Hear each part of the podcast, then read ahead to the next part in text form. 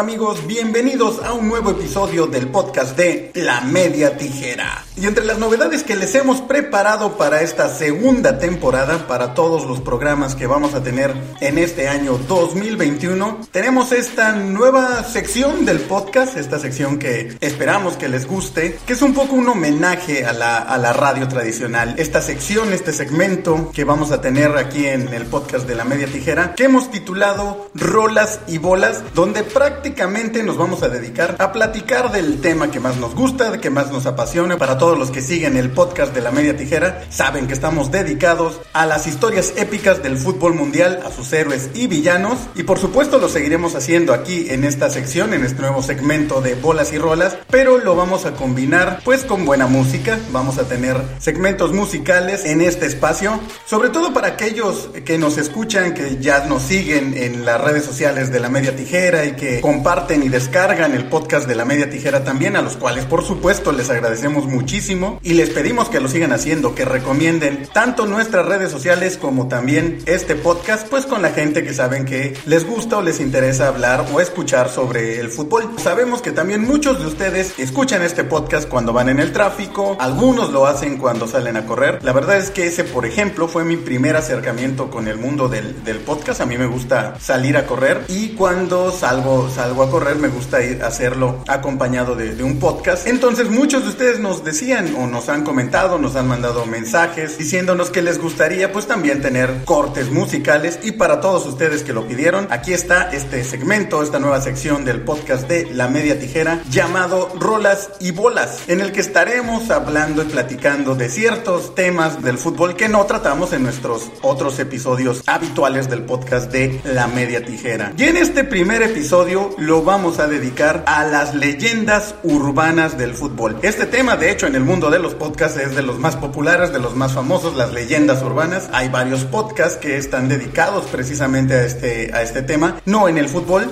Nosotros, como nos dedicamos al fútbol, vamos a hablar de eso. Pero ¿a qué nos referimos con leyendas urbanas dentro del fútbol? Siempre y por lo general cuando hay derrotas en finales, cuando hay partidos en los que de repente algún equipo pierde o es una derrota muy dolorosa, a veces se suelen dar las famosas leyendas urbanas. Que si los argentinos le dieron alguna bebida a los brasileños en el Mundial de Italia 90 para que se marearan. Que si el Cruz Azul recibió llamadas antes del partido contra Pumas en la semifinal de la última liguilla y los sobornaron, les dieron dinero y por eso perdieron 4 a 0 en la madre de las Cruz Azuleadas. Que si la UEFA le ayudó al Barcelona allá en el lo que muchos llaman o conocen como el robo de Stamford Bridge. En fin, ese tipo de leyendas que de repente se dan a conocer o se difunden en el mundo del fútbol y que a veces ni viste el partido o a lo mejor ni eres aficionado de tal equipo, pero como alguien te lo contó, pues tú lo comentas, ¿no? Tú, tú pasas esta leyenda. Entonces hay leyendas urbanas que a veces los mismos jugadores, los mismos técnicos de los equipos, por lo general los perdedores, pues crean o dicen o inventan. Algunos muchas veces resulta que son verdad, otros son mentira y hay algunos que pues nunca podremos saber, ¿no? A menos de que alguien salga y cuente lo que pasa ahí. Como este que estamos platicando del famoso robo de Stanford Bridge. A menos que alguien de la UEFA saliera a decir, pues que sí, se le benefició al Barcelona o el árbitro o algo así, pues todo quedará en lo que dijo Mourinho. Y lo otro, pues lo que vimos los, los aficionados en el partido aquel día, ¿no? Y por supuesto, pues cada quien tendrá su versión. Los que le van al Chelsea y odian al Barcelona, por supuesto dirán que fue un robo absoluto. Los que le van al Barcelona, por supuesto dirán que no, que fue gracias al golazo de Iniesta que pasaron a la final de aquella Champions League, ¿no? Entonces, básicamente a eso nos referimos con las leyendas urbanas del fútbol. Y en este episodio vamos a hablar de un equipo que es uno de los reyes de las leyendas urbanas, sobre todo en el fútbol mexicano, el América. ¿Cuántas veces no hemos escuchado que el América compra árbitros, que gracias a Televisa tiene muchos títulos, que siempre se han arreglado partidos a su favor, que como Televisa es el dueño del fútbol mexicano siempre se les beneficia. Y como lo estábamos comentando, ¿no? Muchas de estas leyendas urbanas surgen de los equipos rivales, algunas las crea el mismo equipo y es parte, es parte también pues de, de crear esta como imagen. Sabemos que el América le encanta decir odiame más y como que juega, ¿no? Se convierte ya en una estrategia mercadológica sobre todo, ¿no? Pero curiosamente de la leyenda urbana que vamos a platicar hoy,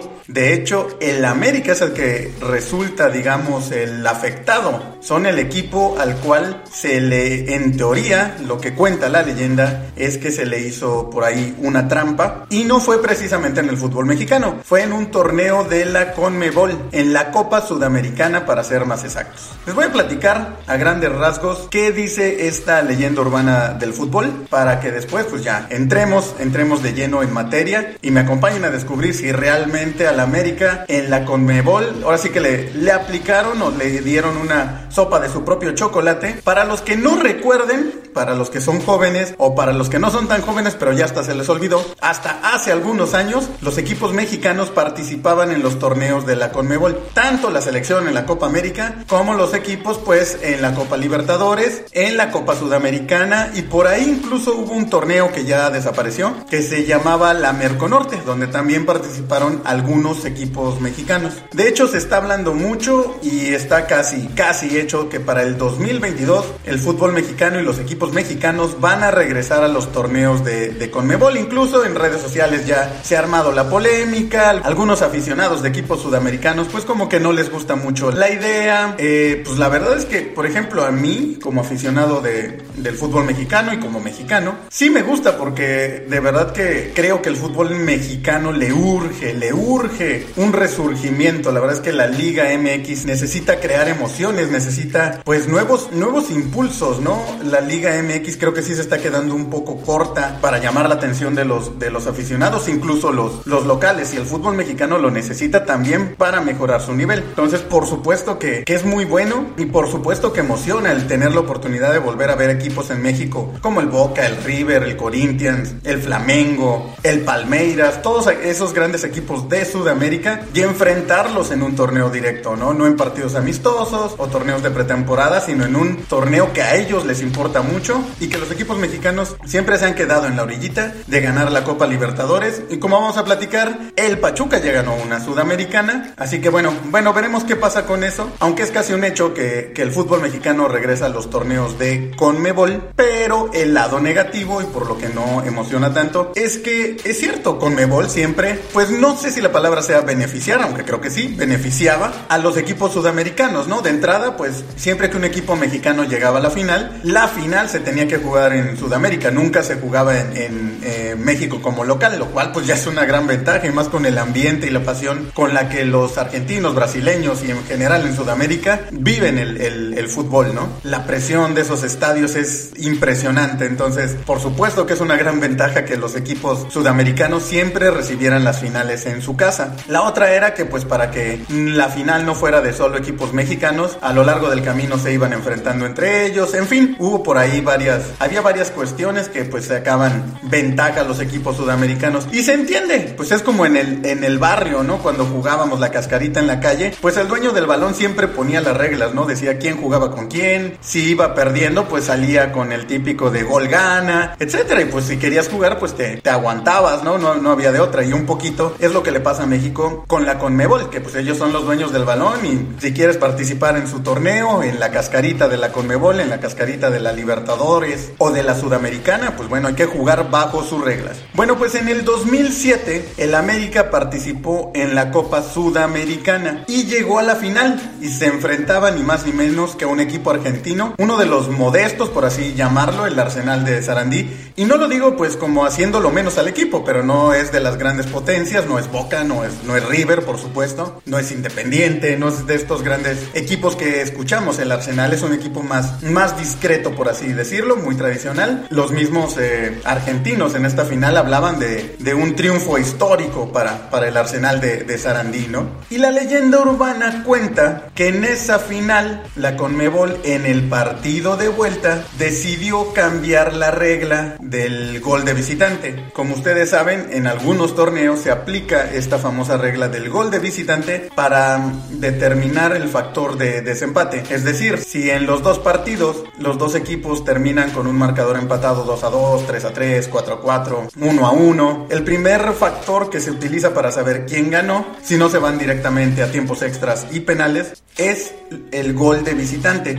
Si tú anotaste dos goles de visitante, ganaste 2-1, pero tu rival cuando jugaron en tu cancha te ganó 3-2, pues tu rival se queda con el título al anotar más goles de visitante, ¿no? Muchos hablan o se dice que, es, eh, que el gol de visitante vale doble, no necesariamente, no es que valga doble. Pongamos específicamente este caso. ¿Qué pasó? En el partido de ida, el América perdió 3 a 2 en el Estadio Azteca. Y en el de vuelta, el América ganó 2 a 1 allá en Argentina. Es decir, el marcador global fue 4 a 4, pero el Arsenal se coronó campeón al anotar 3 goles de visitante, cuando el América solamente anotó 2 goles de visitante. Pero existe el rumor, existe la leyenda de que en la final no contaba el gol de visitante, y aquí está precisamente el meollo del asunto. Aquí está la leyenda urbana. Hay páginas y hay aficionados americanistas que dicen que en esa final no contaba el gol de visitante, que se tenían que ir a los tiempos extras y a los penales y que en el medio tiempo, que el América iba ganando 2 a 0, los directivos de Conmebol deciden cambiar la regla y entonces les avisan a los equipos que iba a contar el gol de visitante. En el medio tiempo del partido de vuelta el América iba ganando 2 a 0. Es decir, con esta regla el Arsenal solo necesitaba un gol para ser campeón. Pero ¿realmente esto pasó? ¿Realmente los directivos de Conmebol dijeron en ese momento en el medio tiempo, ¿saben qué? Vamos a cambiar la regla. Y hasta entonces les avisaron a los equipos. La Conmebol hizo mano negra en aquel partido. Es lo que vamos a platicar hoy en Rolas y Bolas aquí en el podcast de La Media Tijera dedicado a las leyendas urbanas del fútbol. Y vamos con nuestro primer corte musical, donde por cierto la idea es precisamente poner música relacionada al tema que estamos hablando, a los equipos, a los países o al año del cual estamos platicando. En este caso vamos a empezar con una canción de un grupo argentino que a mí en lo personal me gusta mucho. Una canción que sonaba en aquel ya lejano 2007. Esto es Buenos Aires en llamas de Ataque 77 y volvemos a leyendas urbanas del fútbol aquí en la media tijera.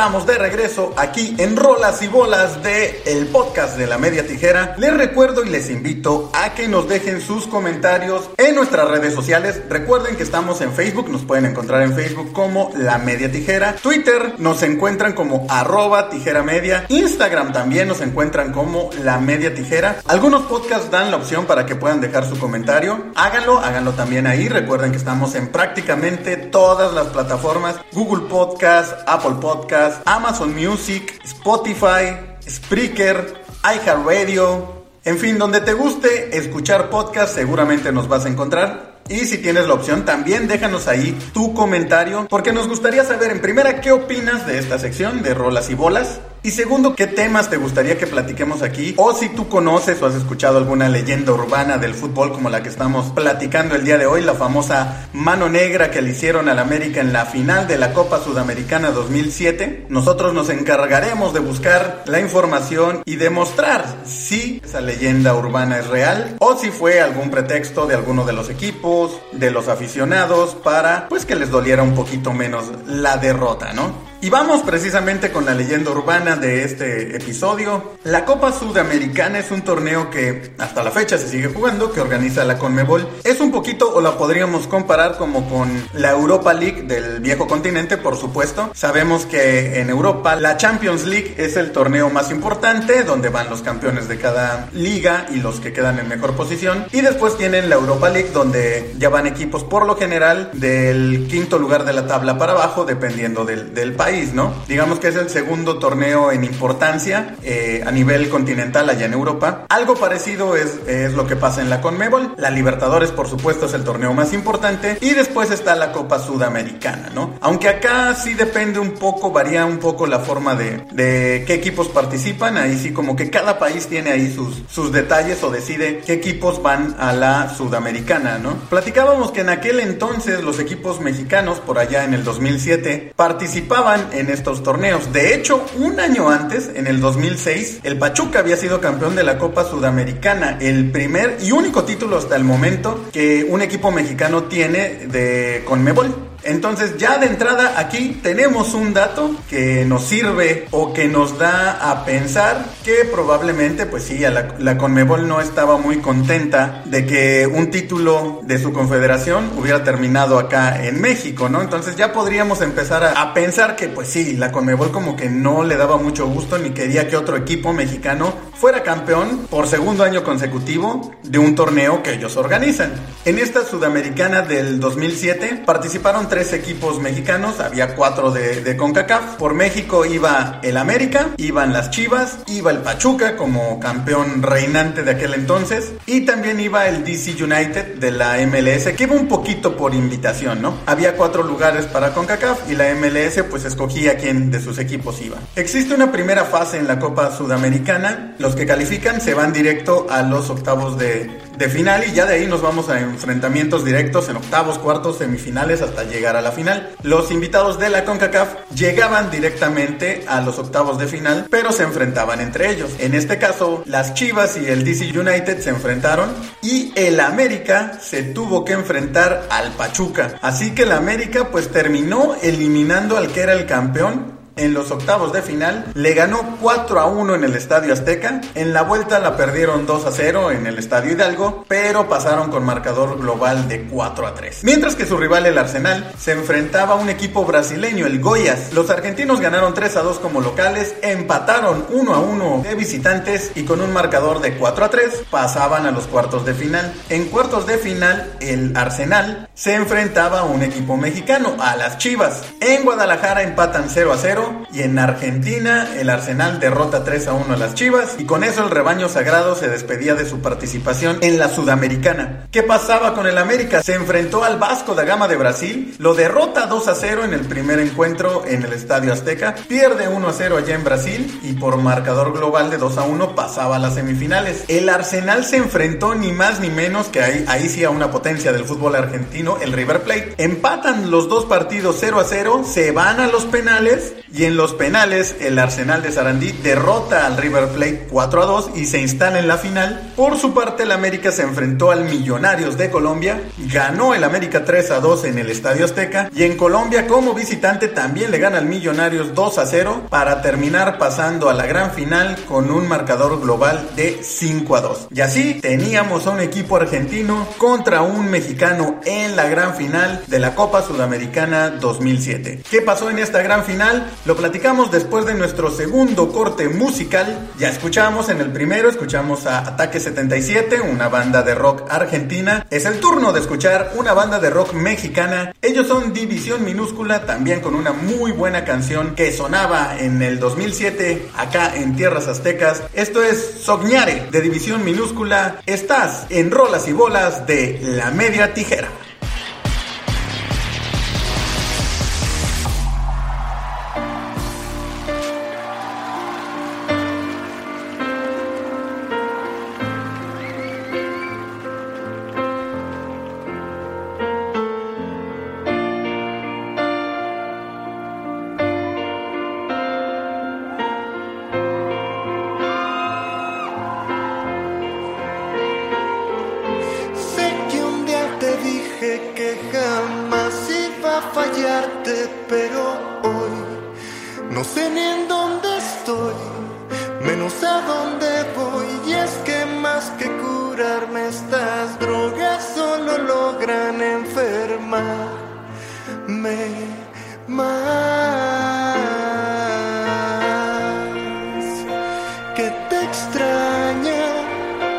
que mañana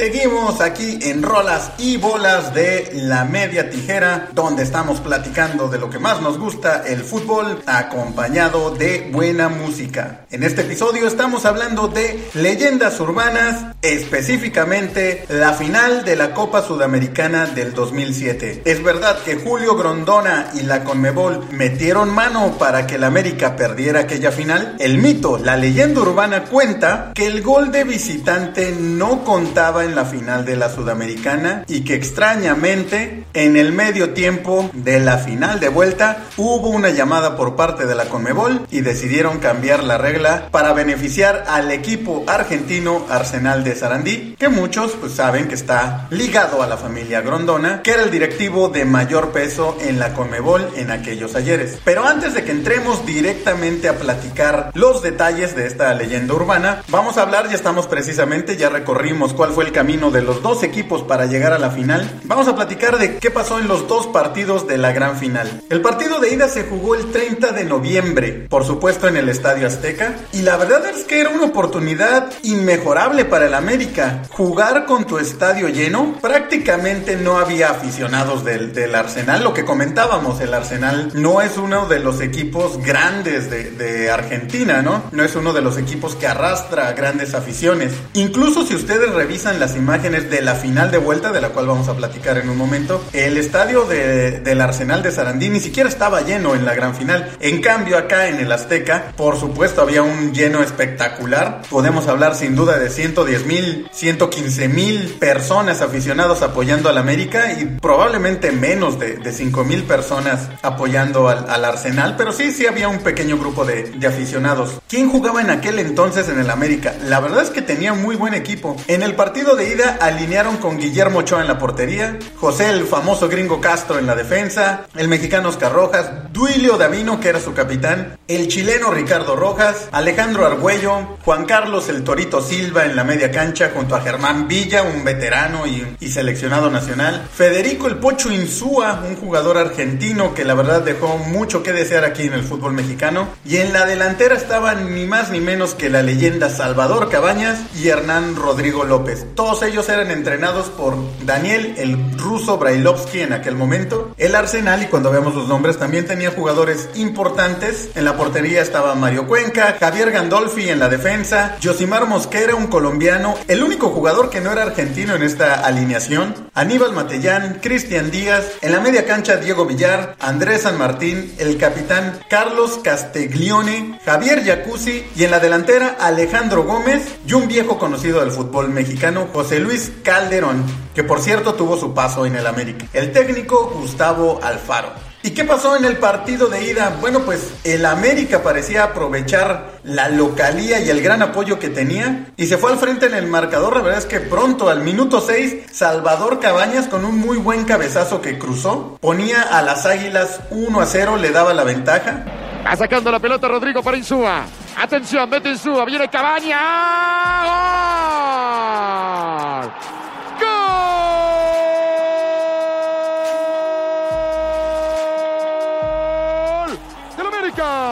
Sin embargo, la verdad es que si algo tenía este equipo de, Arsenal es que nunca bajaba los brazos y jugaba muy bien como visitante. Tuvo muy buenas actuaciones en este torneo como visitante. Al minuto 32, Aníbal Matellán anotaba el empate, el 1 a 1. Jacuzzi con el centro. Matellán. ¡Gol!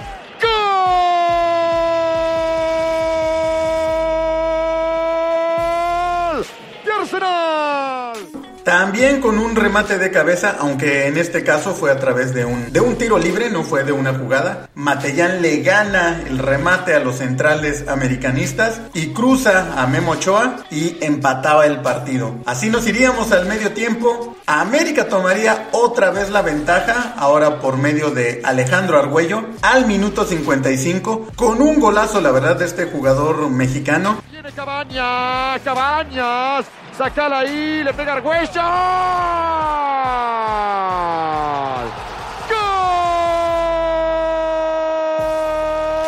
¡Gol! El América de México lo hizo Argüello. América 2, Arsenal 1. Que probablemente fue lo que mejor hizo en su carrera, porque la verdad es que no es un jugador que tengamos mucho en la memoria. Una jugada con Salvador Cabañas, retiene muy bien el balón Cabañas en la entrada del área. Se la toca hacia atrás a Argüello, que le pega como viene con todo desde afuera del área y la mete en el ángulo. La verdad fue un golazo levantaba nuevamente al Estadio Azteca toda la afición americanista y parecía que otra vez el América iba a aprovechar la ventaja que tenía como, como local, pero muy rápido en el partido, tan solo dos minutos después, prácticamente en la siguiente jugada, Calderón le toca el balón a Alejandro Gómez afuera del área, que saca un buen tiro raso al poste derecho de Memo Ochoa, que no llega al balón y empataba al 57 el partido, se ponía 2 a 2, un balde de agua fría para el América que había trabajado muy bien su ventaja y muy rápido veía cómo se les fumaba. La pelota de Calderón, ahí está Gómez. ¡Gol!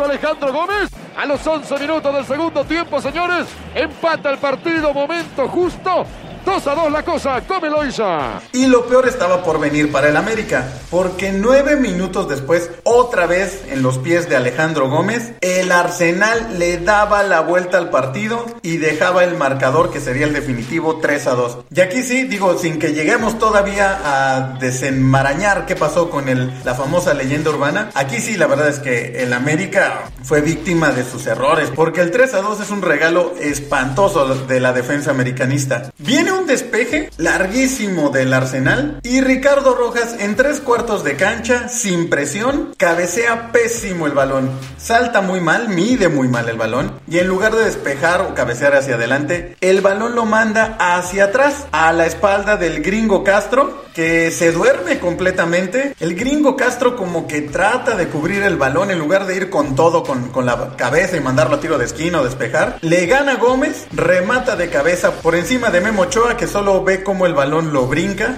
y con eso el Arsenal se iba con ventaja de visitante 3 a 2 al partido de vuelta. La pelota va para atrás, viene Gómez, Gómez, Gómez, Gómez, Gómez, Gómez, Gómez, gol. Gol, gol, gol. ¡Gol!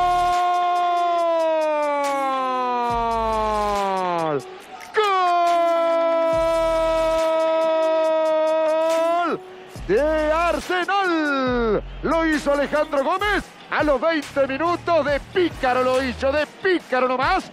Pone Arsenal 3, América 2. Vamos a ir con nuestro tercer corte musical aquí en Rolas y Bolas y regresando nos metemos en el meollo del asunto, en la leyenda urbana de la final de la Copa Sudamericana 2007. Realmente Grondona y Conmebol metieron mano negra para robarle esa final al América. Lo sabremos en el siguiente bloque. Por lo pronto vamos con nuestra siguiente canción. Ya escuchamos un grupo de rock argentino, un grupo de rock mexicano. Ahora vámonos con algo parcial. Vamos a escuchar una muy buena canción del 2007. Esto es Chasing Cars de Snow Patrol, aquí en Rolas y Bolas de La Media Tijera.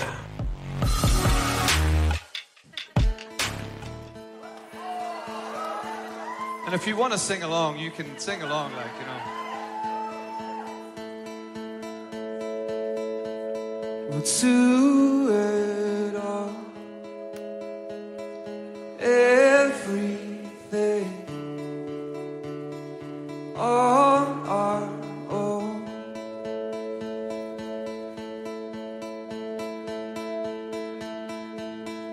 We don't need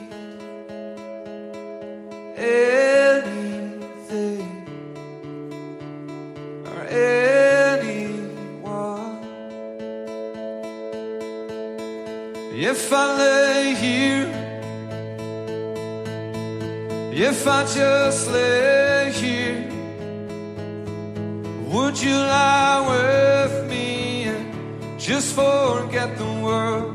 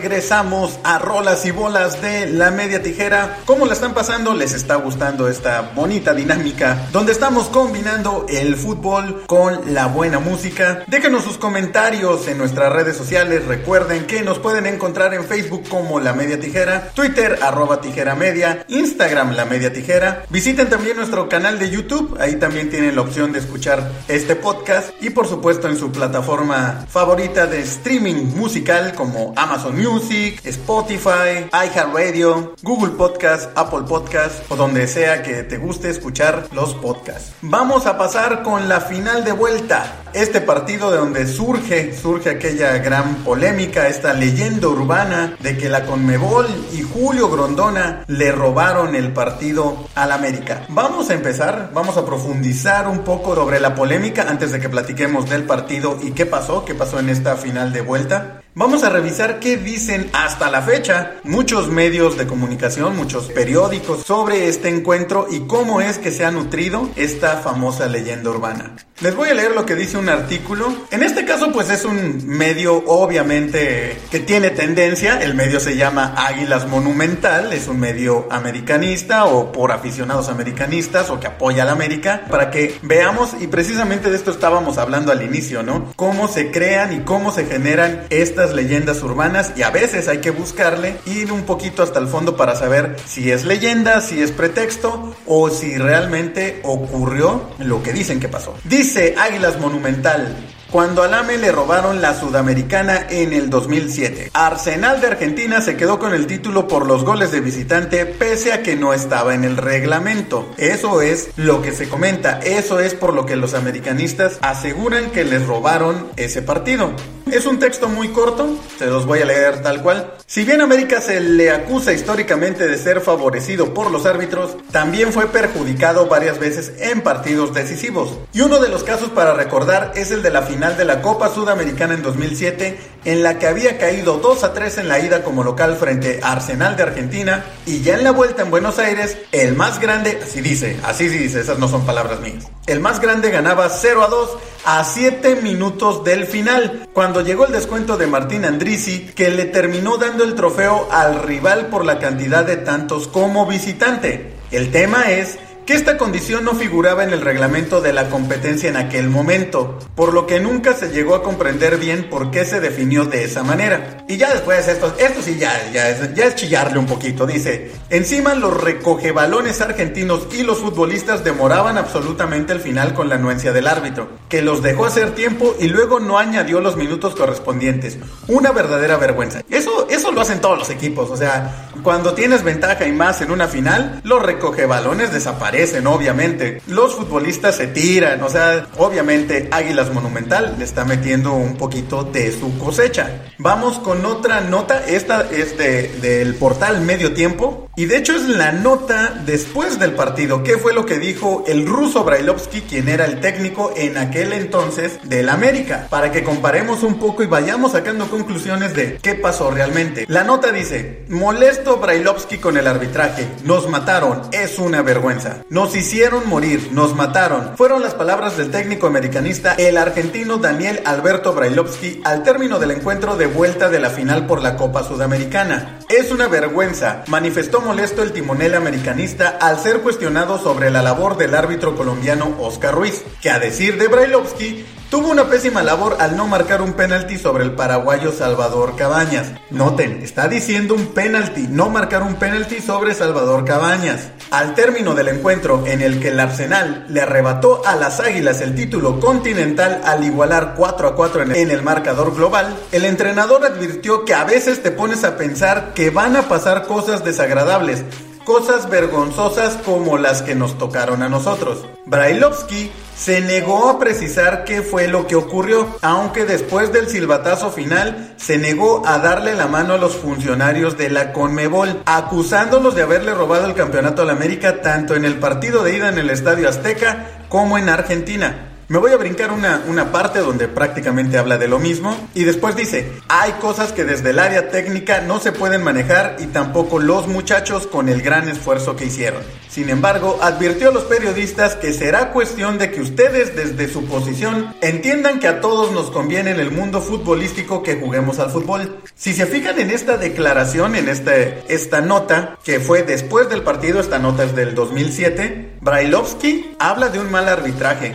habla de que pasaron cosas raras en el segundo partido, pero el mismo técnico del América jamás habla de que le cambiaron el reglamento, que esa es la leyenda urbana. Jamás habla de que en el reglamento no existía esta cuestión de desempate del gol de visitante, que obviamente si lo hubieran cambiado en el momento, sales y lo declaras. Aquí ya vemos que se empieza a caer esta famosa leyenda urbana. Sí dice que lo robaron, sí dicen que muy mal arbitraje, pero una cosa es un mal arbitraje y otra cosa es decir que la Conmebol o Grondona directamente hablaron para cambiar una regla o el factor de desempate, en este caso con los goles de visitante. Vamos ahora con una nota de Juan Fútbol. La nota se habla de las ocasiones que le han robado al América, no las vamos a mencionar todas. Viene precisamente esta final de la Sudamericana 2007 y vamos a, ver qué dice al respecto. La nota dice así, seguramente la más famosa y la que más saborean los Santis. El América se había despachado a Pachuca, Vasco da Gama y Millonarios para plantarse en la final. El partido de ida cayó derrotado a 3 ante Arsenal en el Estadio Azteca. Para la vuelta consiguió imponerse 2 a 1 en cancha ajena. Lo normal hubiese sido jugar una prórroga, pero los dirigentes de la Copa dijeron que no, que la ganaba Arsenal con criterio de gol de visitante. Lo extraño del caso es que eso no venía explícito en el reglamento de la competencia. ¿Habrá sido una llamadita de don Julio Grondona? Puede que nunca lo sepamos. Aquí, si se fijan, otra vez estamos alimentando la leyenda urbana. Y creo, creo, estaremos todos de acuerdo que si esto no venía implícito o que si no estaba bien explicado en el reglamento, el América hubiera denunciado esto y como ya vimos en la nota anterior, el América no habla de esto. Brailovsky, el técnico que perdió, no habla del factor del gol de visitante, habla de mal arbitraje. Vamos a leer otra nota al respecto. Esta es del periódico AS y la nota se llama Mayores polémicas arbitrales México contra Conmebol. Por supuesto que hay varias, pero nos vamos a ir directamente a la que estamos platicando nosotros, que es la final de la Sudamericana 2007 entre el América de México y el Arsenal de Sarandí. Al respecto dice, en 2007 América disputó ante Arsenal de Sarandí la final de la Copa Sudamericana. Los argentinos ganaron la ida celebrada en el Estadio Azteca por 3 a 2, mientras que en la vuelta las Águilas doblegaron a los sudamericanos por 2 a 1 en Buenos Buenos Aires, motivo por el que el juego debía definirse en tiros desde los 11 pasos luego del 4 a 4 global. Sin embargo, la Conmebol cambió las reglas de último momento informando que por única ocasión en la historia de las finales de dicha competencia, las anotaciones de visitante valían doble, coronándose de esta manera el club argentino. Aquí estamos otra vez hablando, aquí hay otro medio que dice que por única vez en la historia y que la regla se cambió previo a la final. Vamos a ver las notas y qué dijeron los medios mexicanos después del partido también en el 2007. Estas notas que hemos revisado de Juan Fútbol y esta de, del periódico AS son notas de otras fechas. Son recuentos que se hacen sobre momentos en las que Conmebol afectó al fútbol mexicano o en el caso de Juan Fútbol, momentos en los que se supone al América le robaron partidos. Pero la que leímos de Brailovsky de medio tiempo y las que vamos a leer ahorita son recopilaciones de las notas de la prensa del 2007, después del partido. ¿Qué dijo la prensa mexicana? Si esta famosa leyenda urbana de que se cambió la regla para afectar al América de último minuto es cierta, pues supongo que algún periódico mexicano por supuesto lo denunciaría. Vamos a ver qué dijeron los principales periódicos mexicanos deportivos de aquel entonces después del partido. Empezamos con el Ovaciones que dice, América perdió la Copa Sudamericana desde el momento en que no supo que los goles de visitante contaban doble y cuando su técnico con ventaja de 2 a 0 echó al equipo atrás para intentar garantizar el resultado. También menciona, las Águilas sumaron otro fracaso de la mano del ruso Brailovsky y agrega, no hay excusa ni pretexto que valga. Y agrega, América perdió desde el mismo momento en que se dijo engañado por un reglamento que según los directivos mexicanos no estipulaba que el gol de visitante contaba doble en caso de empate en el global. Ovaciones ahora sí que culpa al América porque el América salió a decir que no sabían del reglamento y del gol de visitante. Y por supuesto también culpa al técnico Brailops. Vamos a ver qué otra versión, qué otra cosa se dijo en la prensa mexicana después del partido. El Universal. América tuvo la copa, pero Andrisi acabó con el sueño. El diario mexicano mencionó las declaraciones de Las que habíamos leído anteriormente, que, que, dice, a veces te pones a pensar que van a pasar cosas desagradables, cosas vergonzosas como las que nos tocaron a nosotros. Y el Universal retoma lo que habíamos leído en medio tiempo. Brailovsky no quiso precisar qué fue lo que ocurrió, aunque después del silbatazo final se negó a darle la mano a los funcionarios de la Conmebol. Otra vez, Brailovsky jamás dijo que le cambiaron el reglamento. Reforma. ¿Qué dijo Reforma de este partido? Un error defensivo le cuesta el título al América. Y otro periódico, uno más uno, publica. Termina el sueño americanista a pesar del triunfo sobre el Arsenal 2 a 1. Como podemos ver, la prensa mexicana al día siguiente fuera de Ovaciones, pues prácticamente no tocan este tema. Ovaciones es el único que menciona o que habla sobre el reglamento, pero dice que el América fue el que no supo. Ahora vamos a un portal más. Esta se llama Bola VIP o Bola VIP, donde vamos a leer una nota donde Enrique Esqueda también habla o denuncia el famoso robo. Obviamente esto años después, Esqueda en este entonces ya estaba en Tigres. Esqueda jugó aquella final, era parte del América, aunque estaba de suplente, terminó entrando al partido y esto es lo que el portal Bola VIP habla al respecto. En muchas ocasiones los conjuntos aztecas fueron superados futbolísticamente por sus rivales, pero en otras fueron víctimas de fallos arbitrales o decisiones de último momento. Enrique Esqueda, quien jugó con el América la final de la Copa Sudamericana 2007 frente a Arsenal de Argentina, recordó cómo perjudicaron a las Águilas, como también a Santos Laguna en octavos de final de la Copa Libertadores 2004 ante River Plate. Los equipos sudamericanos son y te das cuenta cuando tienes que ir a jugar a su territorio. A nosotros, el América, contra Arsenal nos robaron y a Santos contra River también. Otra vez volvemos a caer en los terrenos de la leyenda urbana. Esqueda dice que les robaron, pero jamás dice cómo. En este, o al menos en esta nota de Bola VIP no se explica, no dice que Esqueda diga qué pasó. Simplemente, igual que Brailovsky, se queja o dice que les robaron. Así que bueno, ya exploramos un poco de dónde viene toda esta leyenda urbana, cómo la han manejado los medios a lo largo del tiempo, qué dijo la prensa mexicana después del partido, qué dijeron los protagonistas después del partido y de dónde, de dónde ha surgido esta bola de nieve, por qué se dice que al América le robaron esta final. Bueno, ya vimos, ya vimos de dónde viene el origen. Vamos a irnos a un nuevo corte musical y regresando vamos con pues las últimas pruebas finales para que ustedes mismos también nos digan, nos cuentan qué piensan, ¿Qué pasa con esta leyenda urbana? ¿Es real? ¿Grondona y Conmebol le robó el partido al América? ¿O simplemente perdieron por sus propios errores y después pues fue un pretexto para minimizar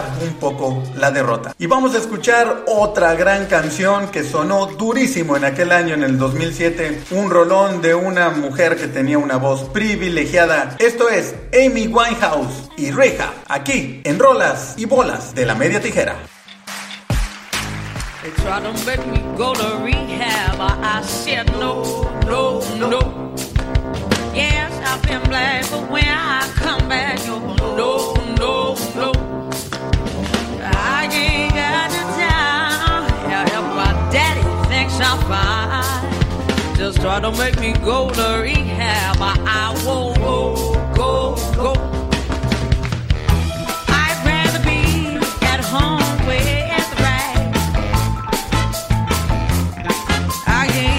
seventeen.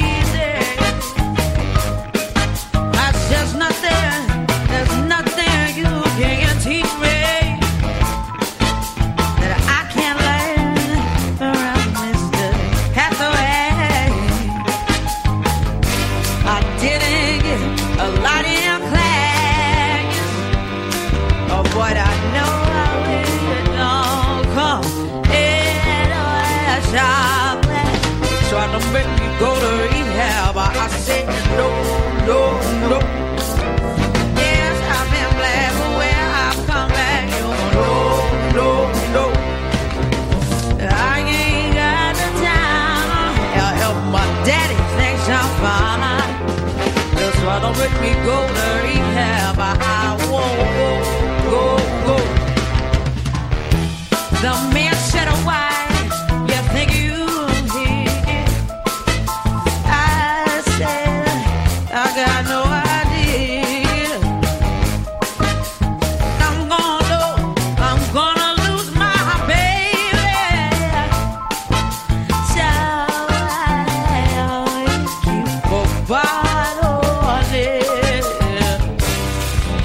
not just thinking, oh.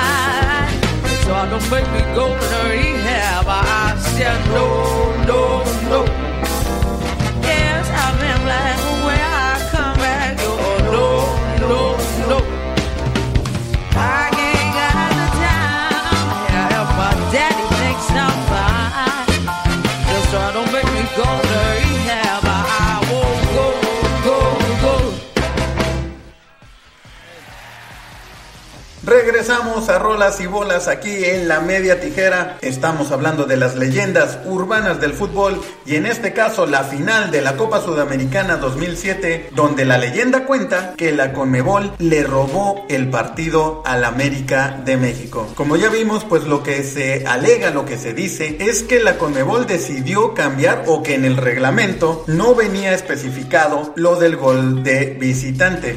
Ya vimos lo que dice la prensa, ya vimos lo que dicen los jugadores. Ahora, vamos a leer lo que dice el reglamento. Obviamente, estamos leyendo artículos, archivos que encontramos en internet. No sabemos si directamente esto se lo dieron a los equipos en aquel entonces.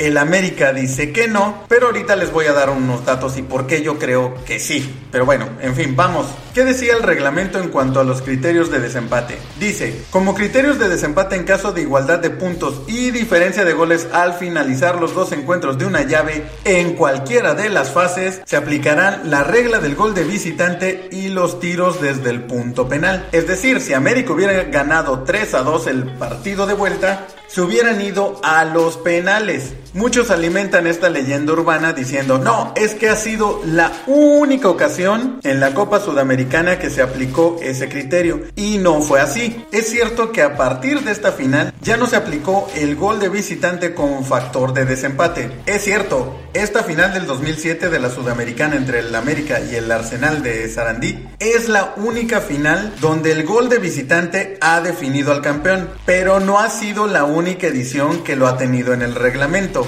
La primera vez que se aplicó el reglamento del gol de visitante como factor de desempate en la Copa Sudamericana fue en el año 2005. De hecho, en este torneo en el 2005, en los octavos de final, Corinthians elimina al River Plate gracias al gol de visitante empatando 1 a 1 en el Monumental de Argentina. La final se va a penales, que de hecho fue entre Boca Juniors y los Pumas de la UNAM, pero como ambos partidos se empataron 1 a 1, tanto de local como de visitante, se definió a través de los penales. Pero ya contaba el criterio del gol de visitante, aunque no se tuvo que aplicar en la final, solo se aplicó en un partido de octavos de final. En la siguiente edición, la del 2006, la Copa Sudamericana del 2006, se mantuvo este criterio del gol de visitante, pero realmente no fue necesario que se utilizara porque el único partido que terminó con empate global fue otra vez en octavos de final entre Boca Juniors y el Nacional, que termina en empate global 3 a 3, pero el partido de ida lo gana Nacional 2 a 1, el partido de vuelta lo gana Boca Juniors 2 a 1, así que se fueron a los penales y en los penales Nacional eliminó 3 a 1 a Boca Juniors. La gran final la jugaron Colo Colo contra Pachuca y como ya comentamos Pachuca gana, empataron en Pachuca 1 a 1 y como visitante Pachuca gana 2 a 1 en Chile, por lo que tampoco fue necesario utilizar el criterio del gol de visitante, pero estaba contemplado en el reglamento y se mantuvo hasta el 2007. A partir del 2008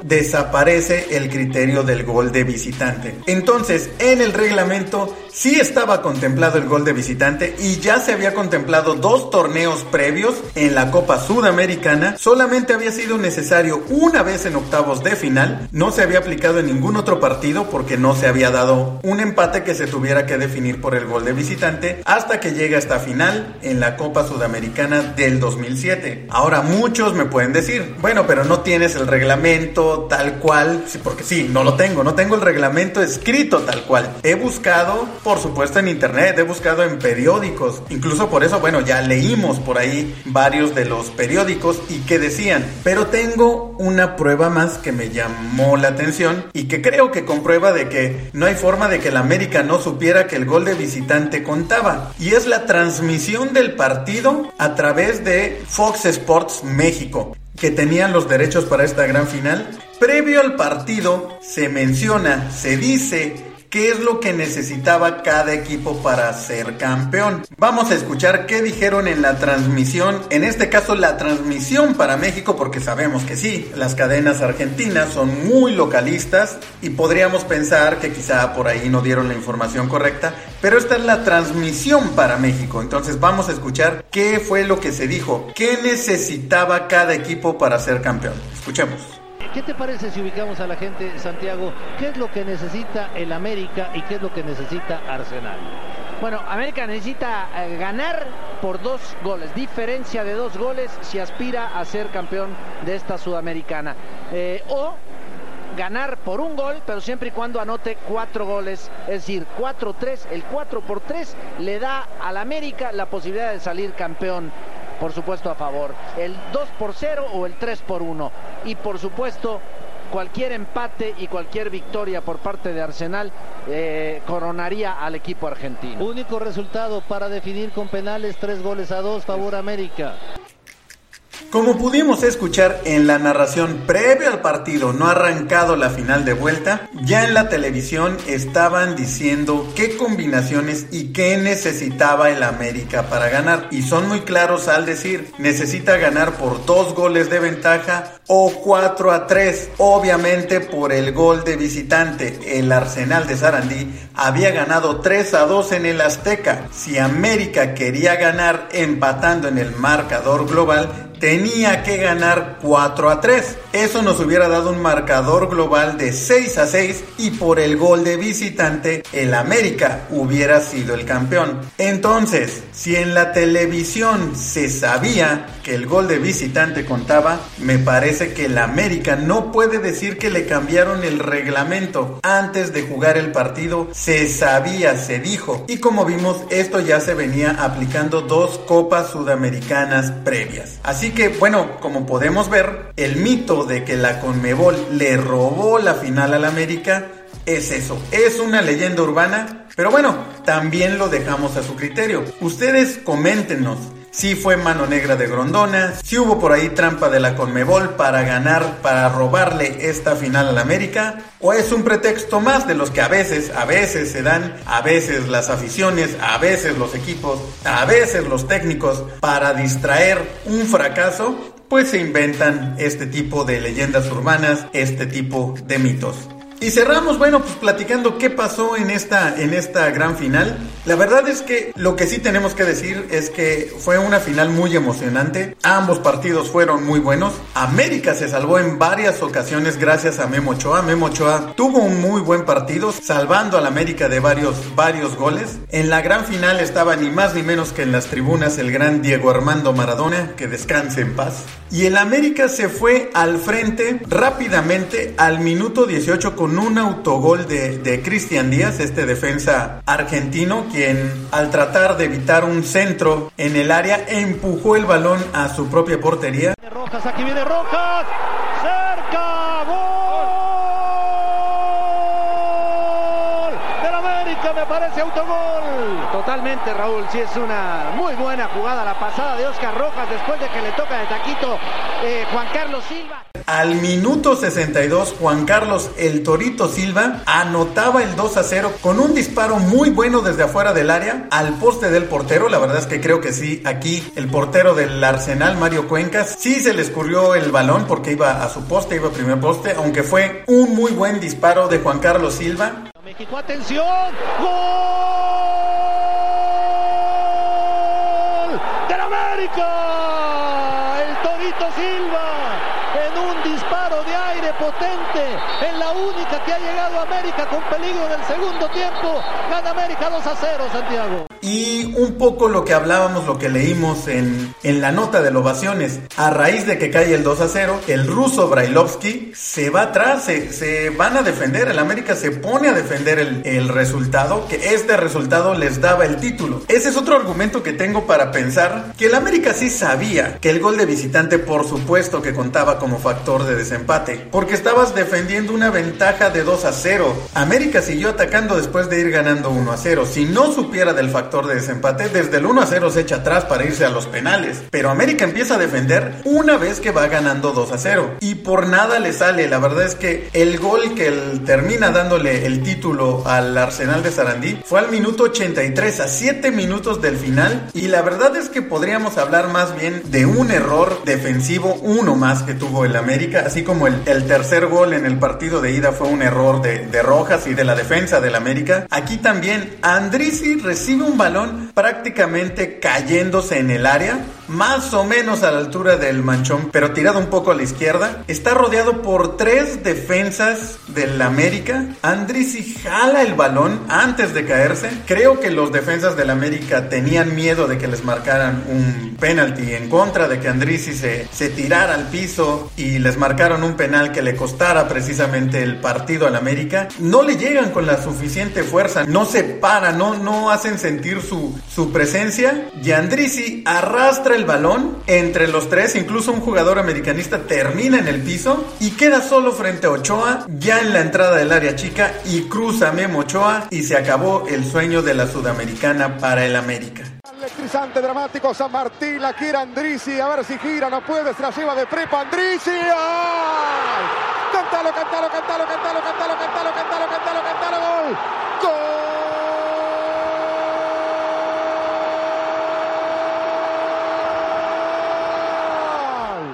Así que con este 2 a 1 que se ha convertido en una leyenda urbana del fútbol, el Arsenal de Sarandí logró lo que incluso los narradores del partido decían en aquel momento, el triunfo histórico para este equipo.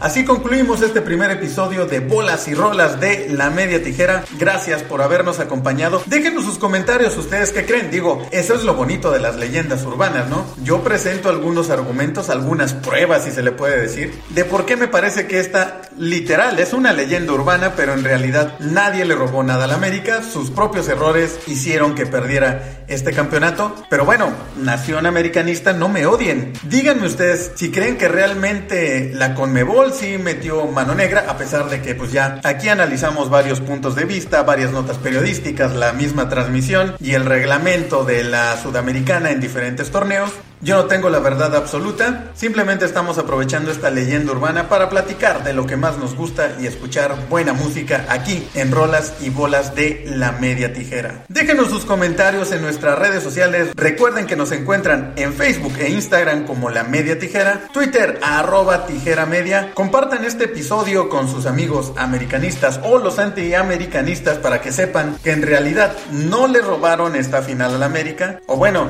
si ustedes creen que sí, para que escuchen, porque yo creo que no, y nos dejen sus comentarios y bueno, sigamos platicando de este tema que tanto nos apasiona, que es el fútbol. Muchas gracias a todos los que escuchan el podcast de La Media Tijera. Nos vemos en una próxima emisión de Bolas y Rolas. Y como esto se trata precisamente de combinar el fútbol y la música, vamos a despedirnos con otra canción que sonaba por allá en el 2007. Esto es Kinky y a dónde van los muertos.